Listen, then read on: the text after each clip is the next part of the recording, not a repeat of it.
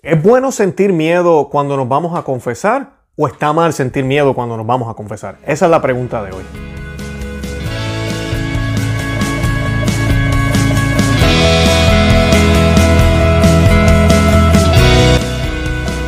Bienvenidos a Conoce, Ama, Vive tu Fe. Este es el programa donde compartimos el Evangelio y profundizamos en las bellezas y riquezas de nuestra fe católica. Les habla su amigo y hermano Luis Román y quisiera eh, recordarles que no podemos amar lo que no conocemos y que solo vivimos lo que amamos.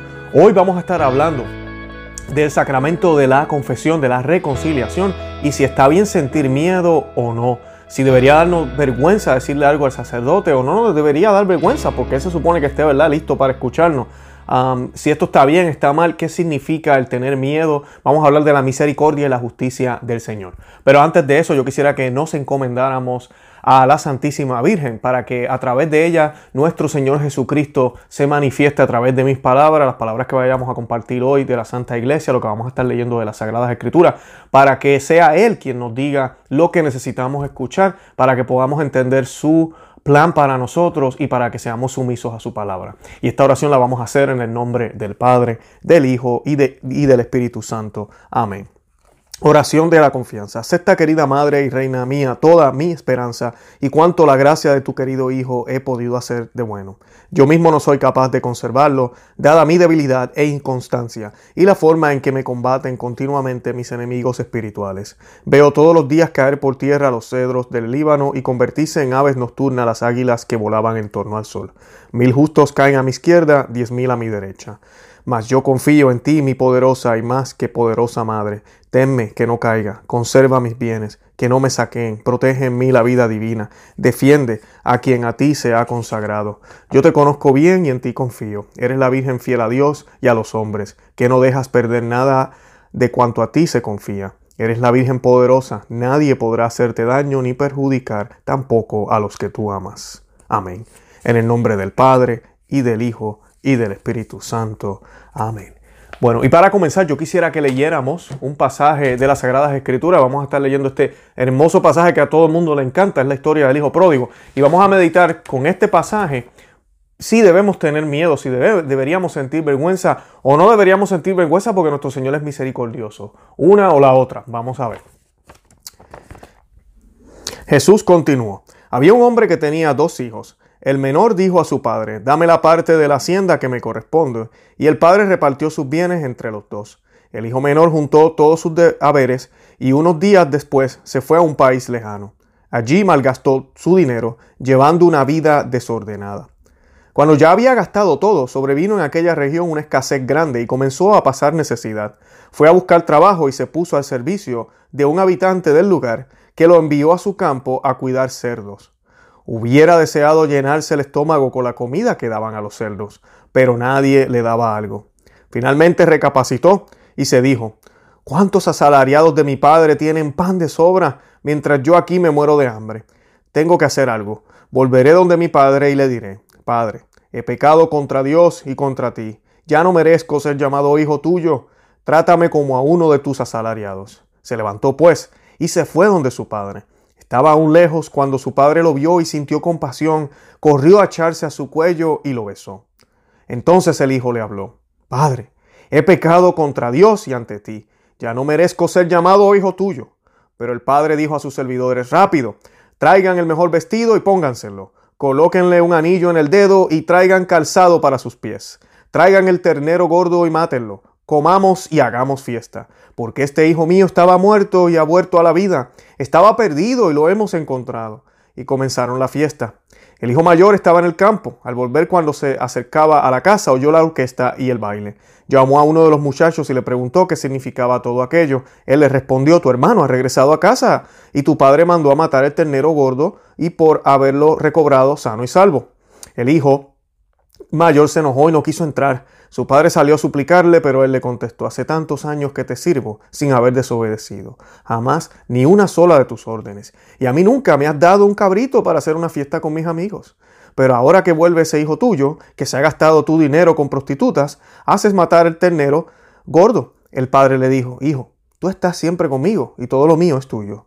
Pero había que hacer fiesta y alegrarse, puesto que tu hermano estaba muerto y ha vuelto a la vida, estaba perdido y ha sido encontrado.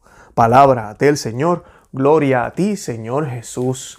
Bueno, y hoy vamos a estar hablando de este tema de si debemos tener miedo o no cuando vamos al sacramento de la reconciliación o de la confesión? Es una pregunta que me han hecho algunos de ustedes y creo que es una excelente pregunta. Bueno, primero que nada debemos hablar un poquito de lo que se llama el temor a Dios.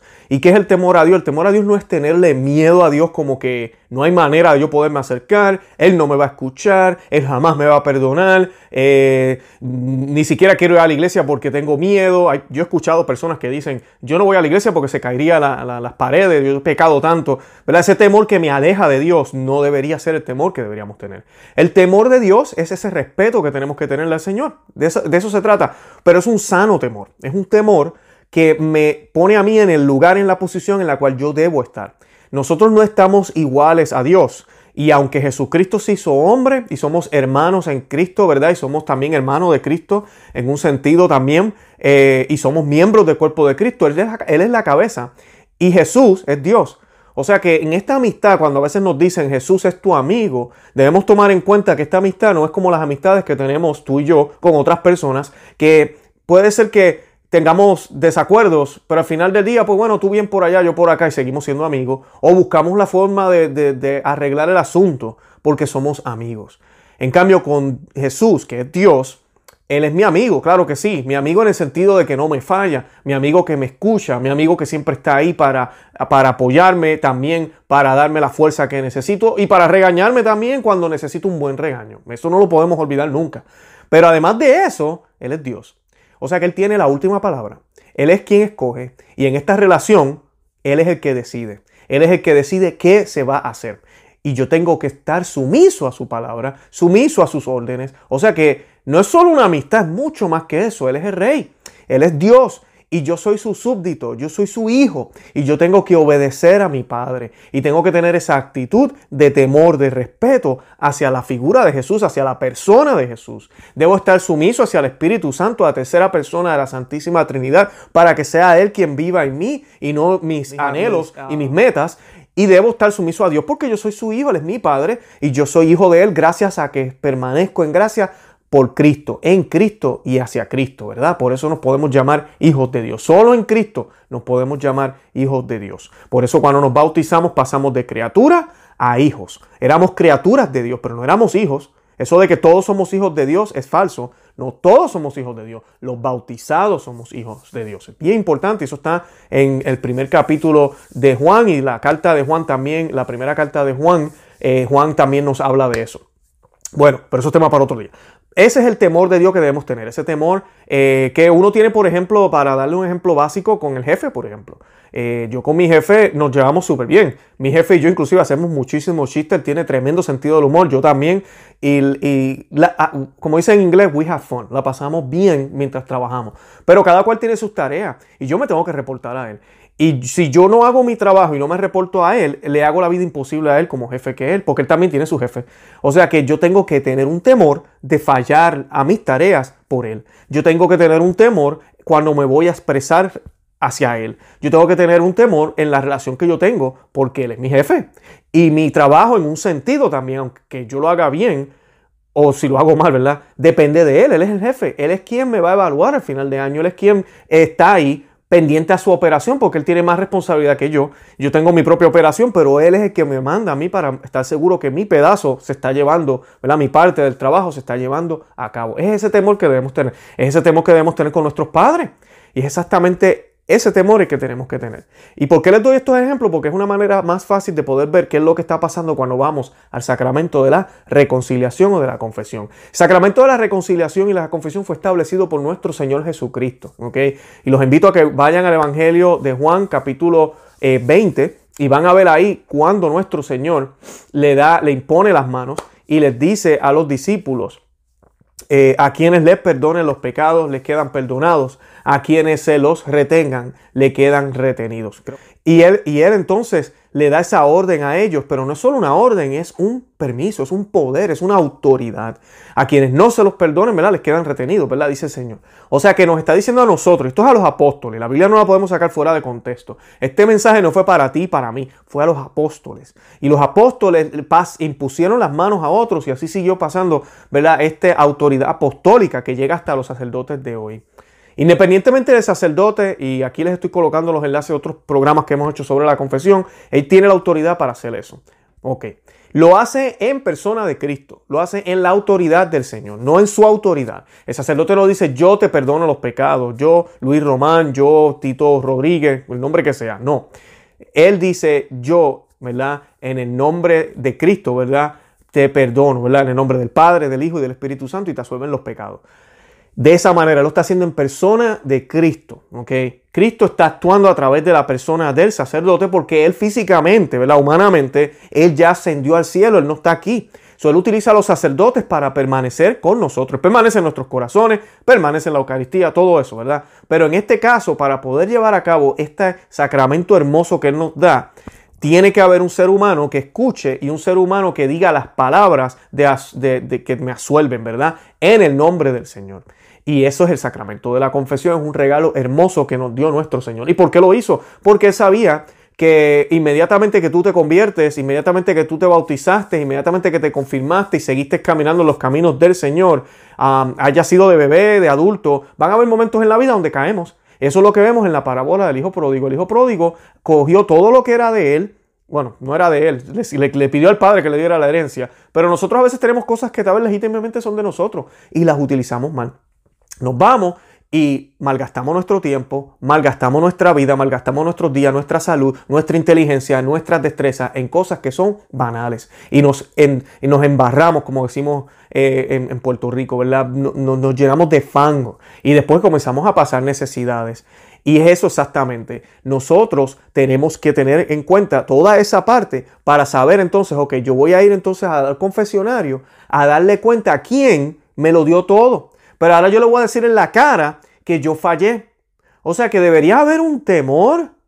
Vamos a, vamos a, preguntarnos, ¿debería haber un temor si yo sé que yo le fallé a esa persona que yo amo tanto? Porque también esto es importante. Cuando yo voy al sacramento de la reconciliación, yo voy porque yo amo a quien está ahí. ¿Y quién está ahí? No, no es el padre Rodríguez, no es el padre López, no es el padre Rivera, no, es Cristo. Cristo está en el confesionario. Y qué bonito es cuando vamos a una iglesia donde el confesionario, tú no puedes ver la cara del sacerdote, aunque muchas veces conocemos la voz y sabemos quién está ahí, o por los horarios. Pero es bonito porque es un poquito más fácil de poder ver o visualizar que Cristo es quien me está escuchando. Pero pasa eso. Así el sacerdote esté ahí, ¿verdad? Lo estás viendo completamente. E, él, él está ahí presente. Jesucristo está ahí. Créelo por fe. Anyway, tú le estás confesando los pecados, ¿verdad? De todas maneras, le estás confesando los pecados a Cristo. Eso es lo que nosotros tenemos que hacer. Ningún ser humano tiene poder para perdonar los pecados. Ninguno. Es más, de eso fue acusado Cristo porque no reconocían que él era el Mesías. ¿Verdad? Cuando empezó a perdonar pecados. Porque él y él le dice al fariseo, hey, es que el Hijo del Hombre tiene poder para perdonar pecados. Porque el, hombre tenía razón cuando le dijo a él, ningún hombre tiene poder para perdonar pecados. Pero él le decía, el Hijo del Hombre tiene poder para perdonar pecados. Y luego Cristo cuando le da la autoridad a los sacerdotes, así mismo lo dice, como mi Padre me envió, ¿verdad? Así los envío yo a ustedes. Es esa misma autoridad que pasó de Dios Padre al Hijo, que se hizo hombre y vivió entre nosotros, a los otros hombres designados por Él y escogidos por Él para llevar su ministerio de reconciliación, como lo llama San Pablo. Así que esa, esa reconciliación es con Él. O sea que, ¿debería yo tener temor? Sí, pero no es ese temor de que, ay, Dios mío, no hay oportunidad aquí. Es un temor de poder, de, que vamos a romper esa relación con Dios, de que se va a dañar. Y yo no quiero que se dañe. Es exactamente lo que pasa cuando mi esposa y yo peleamos. En una mañana, por ejemplo, es cuando más horrible puede pasar. Uno pelea en la mañana y no hay tiempo para hablarnos porque ya se tiene que ir, yo me tengo que ir. Y todo el día está uno en el trabajo pensando, la llamo, no la llamo, le escribo un texto, le dejo saber, ah, voy a esperar. Y después cuando uno dice, voy a esperar a que llegue a la casa, ¿qué le voy a decir? ¿Cómo le voy a decir? Entro por la puerta de adelante, entro por acá, hago aquello, hago lo otro. Uno, uno planifica toda una estrategia para ver cómo uno arregla el asunto. Uno se siente mal por lo que hizo, pero uno siente temor porque yo no sé cómo ella va a reaccionar. Eso es mi esposa, ¿verdad? Eso es mi esposa. Bendito sea Dios que sabemos cómo nuestro Señor va a reaccionar. Ahora voy a hablar de eso. Pero el temor está ahí. ¿Por qué? Porque ofendí a quien amo, ofendí a quien quiero y me duele. Entonces yo quiero ir y de una manera adecuada pedirle perdón a ella, pero no sé cómo hacerlo, no sé cómo lo voy a hacer. Entonces tengo que hacer un acto de contrición, tengo que meditarlo, tengo que hacer un examen y ver, ok, esto es lo que le voy a decir. Y hay que decirlo bien, porque a veces cuando usted pide disculpas que no son sinceras, hombre que me escucha y mujer que me escucha, sé que nos ha pasado, que usted va y le dice, mi amor, perdóname si te ofendí. Ya empezó mal. Si te ofendió, o sea, que usted no está aceptando que usted ofendió a la persona, ¿verdad? A veces sin querer, como, eh, lo hacemos peor cuando vamos a supuestamente a disculparnos por el error que cometimos.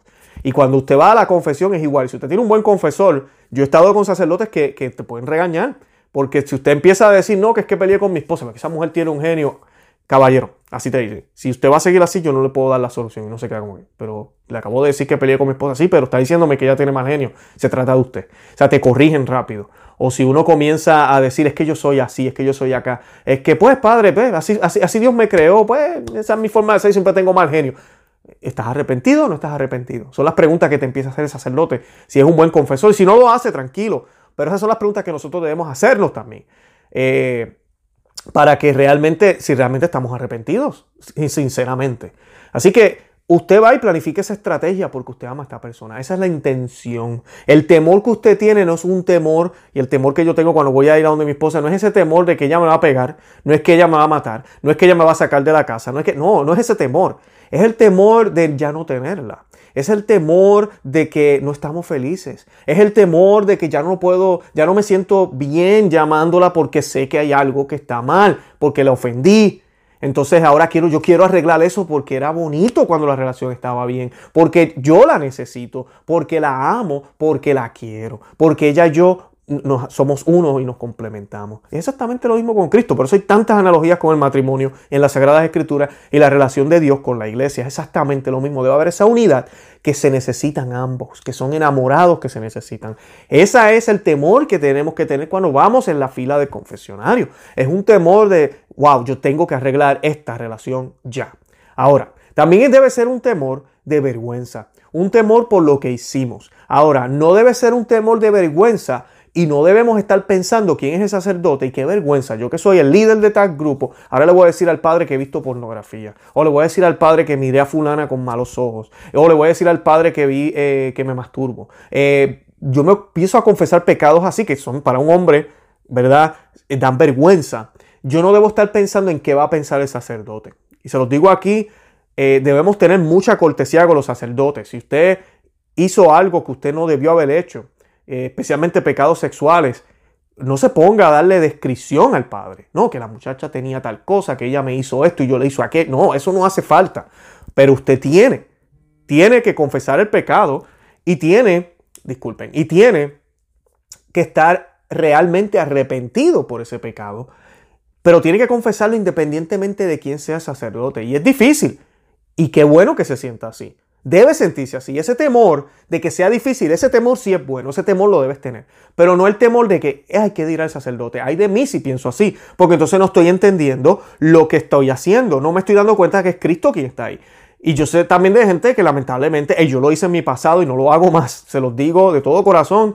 No se puede uno ir a buscar una iglesia donde uno nunca va porque este pecado es tan grave, entonces yo me tengo que ir para otra iglesia. Pero cuando son pecados veniales, me voy a la iglesia mía donde mi párroco. No, no debe ser así. Y tampoco debemos quedarnos con pecados en secreto. Debemos ser sinceros con Cristo, no con el sacerdote, con Cristo. Y decirle nuestros pecados, dejar toda nuestra suciedad. Y claro que sí, vas a sentir miedo, vas a sentir vergüenza. Pero esa vergüenza no debe ser hacia el sacerdote, sino hacia Dios. Hacia Dios. Porque ¿sabes qué es lo peor de todo esto? ¿Sabes qué es lo peor? Que Él ya lo sabe. Él ya lo sabe. Pero Él necesita que tú lo confieses. Por eso que se llama confesión. Es como cuando Adán y Eva. Cuando Adán y Eva pecaron, dice la Biblia que Dios, el Señor, estuvo buscando a Adán y empezó, Adán, ¿dónde estás? Dios, Dios sabe dónde está Adán. Y, y, Adán le responde, estoy aquí, este, fue que me escondí, me di cuenta que estaba desnudo, me tapé y estoy, pues tengo miedo, ¿verdad? Y le dice que tiene miedo, ¿verdad? Hablando del miedo. Y él le dice, pero ¿quién te dijo a ti que estabas desnudo? No me digas, no me digas que comiste del fruto prohibido. Él sabe que comieron del fruto prohibido, pero él necesita que Adán lo confiese. Y Adán de por sí no hace una buena confesión. ¿Qué dice Adán? Adán dice, bueno, la mujer que tú me diste me dio de comer. Le echó la culpa a la mujer, lo que hablábamos ahorita. Es una mala confesión. La confesión es bíblica y está desde el principio y en las escrituras y está en el Antiguo Testamento y Nuevo Testamento. Les dejo los enlaces de los videos, no quiero entrar en ese tema hoy, si no se nos hace el programa muy largo. Pero el miedo que debemos sentir es ese, ese miedo de vergüenza y ese miedo de diantre. Hice esto malo y yo sé que tú lo sabes y te lo tengo que decir. Y te lo tengo que decir arrepentido y de corazón, con una actitud de enmendar ese pecado, de arreglar lo que sea posible, ¿verdad? Esas consecuencias que hay del pecado. Ahí hay una penitencia también que se me va a dar y yo tengo que cumplir esa penitencia y yo quiero no hacerlo de nuevo. Esa es la actitud que debemos tener. No podemos pensar ni, ni querer hacerlo de nuevo. ¿ok? Si yo estoy pensando en que voy a seguir en el pecado, si yo vivo en fornicación, por ejemplo, en unión libre, eh, y decido, no, yo voy a enmendar las cosas, Primero que nada, el sacramento no está disponible para mí. Vamos a suponer que yo soy bautizado. Pero el sacramento no va a estar disponible para mí hasta que yo no decida, y esto hay que buscar una guía espiritual, yo decida no pecar más. Yo decida vivir como hermano, o yo decida dejar a esa pareja, tener un noviazgo y luego casarnos como debe ser. Y hasta que yo no haga eso, el Padre no me puede absorber un pecado que yo sigo cometiendo. Yo lo estoy cometiendo todavía. O si yo estoy en negocios ilegales. Yo no puedo ir, padre, es que yo trafico marihuana, cocaína y le quiero pedir perdón al Señor porque yo sé cuánto daño hace eso. Ah, ok. Eh, y nada, padre, pues me verá aquí el mes que viene porque pues eh, esas son las habichuelas de mi familia y pues yo tengo que seguir trabajando. No, es, tiene que cortar con ese pecado y tiene que dejarlo.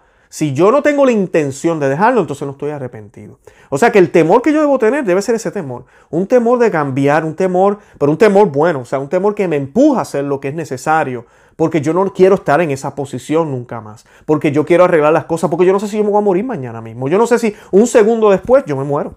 Así que esa es la actitud que debemos tener y ese es el verdadero temor que debemos tener. Sí, claro que sí. Debo tener un temor. Un temor de que, que mal he hecho, y un temor de que, wow, qué vergüenza me da, pero debo decírselo. ¿okay? Ese es el temor que debemos tener. ¿okay? Ahora, no debe ser un temor de que Dios no me va a perdonar. Dios me va a perdonar, eso es seguro ya. Las sagradas escrituras nos lo muestran. Vieron aquí la parábola del hijo pródigo. El hijo pródigo hizo lo mismo que les estaba hablando ahorita. Él pensó, dijo, cuando yo llegue y vea a mi papá, ¿qué le voy a decir? Le voy a decir esto, le voy a decir lo otro. Y le voy a decir que me trate como un jornalero, como un trabajador más. Imagínate, él es hijo. Y él dice que me trate como uno más, no importa, como uno de sus trabajadores. Él reconoce su pecado y reconoce que él debe ser ¿qué? castigado. Y esto es bien importante. Cuando usted va a la confesión, todos sabemos que Jesucristo es nuestro abogado, ¿verdad? Él está ahí para defendernos. Él es el abogado. Siempre va a estar a favor de nosotros, ¿ok? Siempre. Y siempre Él va a estar mirando al Padre por los méritos de mi, de mi cruz, de mi sacrificio, de mi pasión, ¿verdad? Perdónalo. Y el Padre no se puede resistir ante su Hijo y nos perdona. Así que funciona, ¿verdad? La, misericordia del Señor está abierta mientras estemos vivos, ¿verdad? Pero tenemos que tener en cuenta que merecemos ser castigados. No olvidemos eso. Y que Él murió en la cruz por nuestros pecados, pero merecemos ser castigados. No nos olvidemos de eso. No podemos pensar que esto es simplemente, pues nada, que ahora yo soy cristiano, ahora podemos pecar todo lo que queramos y ir a la confesión todo lo que queramos. No, estaríamos abusando del sacramento de la confesión. No podemos hacerlo de esa manera. No, para nada. Nosotros estamos llamados a realmente a vivir una vida santa, una vida perfecta. Y debemos abandonar esos, esos caminos. Y es lo que sucedió con la prostituta cuando se la llevaron. Cuando le llevaron, bueno, no la prostituta, la adúltera, eh, a Jesucristo, ¿verdad? Y le querían apedrear y le hicieron la trampa a Cristo. Y le dijeron, bueno, esta mujer la, acabamos de coger pecando, estaba fornicando, estaba teniendo relaciones con un hombre casado, ella es casada también, o no sé, ¿verdad? La historia bien, pero eran, era adúltero. ¿qué hacemos? La ley de Moisés dice que hay que apedrearla. Así que aquí está. ¿Y qué, querían que ver? A ver qué, qué, decía Jesús, ¿verdad? Y Jesús le dice, bueno, pues el que esté libre de pecado, que tire la primera piedra. El que esté libre de pecado, que tire la primera piedra. Jesús nunca dijo, ya no merece ser castigada. Para nada. Él no dijo eso. Ahora, Él es Dios. Él tiene una autoridad por encima de todo esto. Nadie tiró las piedras, se fue todo el mundo, se quedó ella ahí. Y cuando ella levanta la vista, cuando está ahí toda asustada, tiene temor de lo que va a pasar. Porque ella sabe que lo hizo mal. Ella no estaba haciendo nada bueno. Jesús le dice, ninguno, ¿dónde están los que te han condenado? Y él le dice, no, no, no están aquí, yo tampoco te condeno. Vete y no peques más. Él le concede a ella el perdón, pero a la misma vez le da una penitencia y le dice, y le da una orden que nos la da a ti y a mí, cada vez que vamos al confesionario. Vete y no peques más. Y esa acción debe ser llevada a cabo. Y se sabe que ella cambió su vida, cambió su vida completamente. Así que esa es la actitud que tenemos que tener. La misericordia va con la justicia, van juntas. Ella merecía ser castigada, ella lo reconoce. Tú y yo debemos saber y entender que merecemos ser castigados. Por eso el Señor vino y murió en la cruz.